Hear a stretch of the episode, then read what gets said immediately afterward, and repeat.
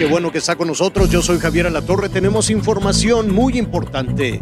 No revelarán el expediente del gobernador de Tamaulipas porque se violaría el debido proceso. Joe Biden llama neandertales a los gobernadores de Texas y Mississippi.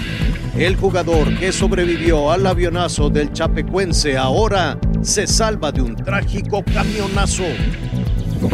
Desde la Cámara de Diputados rechazaron la sugerencia del presidente López Obrador para que se haga público el expediente que presentó la Fiscalía General de la República para solicitar el desafuero del gobernador de Tamaulipas acusado de presuntos delitos federales. Pablo Gómez, diputado de Morena, dijo que eso sería un delito y no lo van a cometer desde San Lázaro. La sección instructora no puede dar a conocer lo que está en el expediente, no solamente porque la ley lo impide y hay un y es un delito, sino porque no es el procedimiento. No obstante, sostuvo que si la Fiscalía General o el propio gobernador de Tamaulipas quieren revelar el expediente, será su decisión. En tanto, el proceso de desafuero sigue su curso. La sección instructora recibió la notificación para acreditar al abogado Alonso Aguilar Cincer para encabezar la defensa del gobernador García Cabeza de Vaca por presunta delincuencia organizada, recursos de procedencia ilícita y defraudación fiscal equiparada. El gobernador de Tamaulipas deberá comparecer por escrito a más tardar el próximo lunes. La próxima semana, la sección instructora abrirá un periodo para que la Fiscalía General y el gobernador de Tamaulipas presenten pruebas. Maxi Peláez, Azteca Noticias.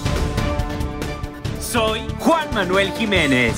Las tres principales presas del sistema Cutzamala que abastecen a la zona metropolitana del Valle de México, que son El Bosque, Villa Victoria y Valle de Bravo, se encuentran por debajo del promedio normal de almacenaje de lluvia. Actualmente contienen 53% de líquido, cuando han llegado a tener 75% de agua, lo que podemos entender como una posible sequía.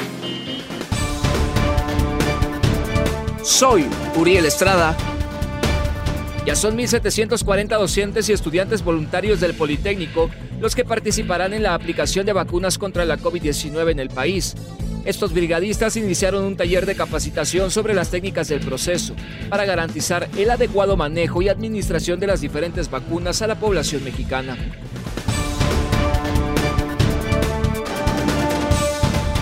Vamos a abrir aquí un espacio para presentarle la historia de un hombre que ha logrado salvar milagrosamente su vida, no una, sino dos ocasiones. Se trata de un técnico de aviación. Él es de Bolivia y bueno, la primera vez que se salvó, eh, él eh, logró sobrevivir a una tragedia que dejó 90 personas muertas. Se llama Edwin Tumiri. Él iba a bordo del avión del equipo chapacuense de Brasil que se desplomó en Colombia y con ese número de fallecimientos entre esos 90 había varios jugadores de fútbol. Y bueno, sobrevivió a ese avionazo. Y ayer, esta misma persona iba en un autobús y se fue a un desfiladero, se fue a un barranco en Bolivia. 20 personas murieron y él fue el único sobreviviente. Cuando llegaron los rescatistas, encontraron con vida a Turini, quien agradeció por segunda ocasión en una tragedia sobrevivió.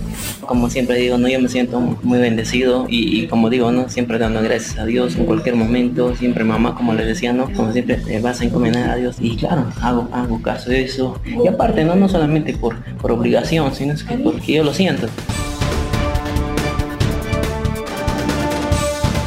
Joe Biden contestó hoy a los gobernadores de Texas y Mississippi que quieren reabrir la economía y ya eh, evitar o levantar la prohibición de eh, estar en la calle sin cubrebocas.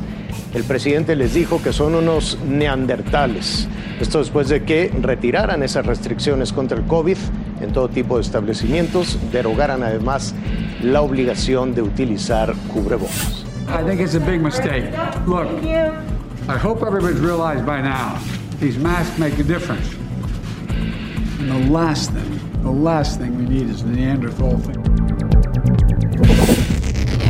Lo invito a que siga con nosotros mañana con detalles de más información que justo ahora está en desarrollo.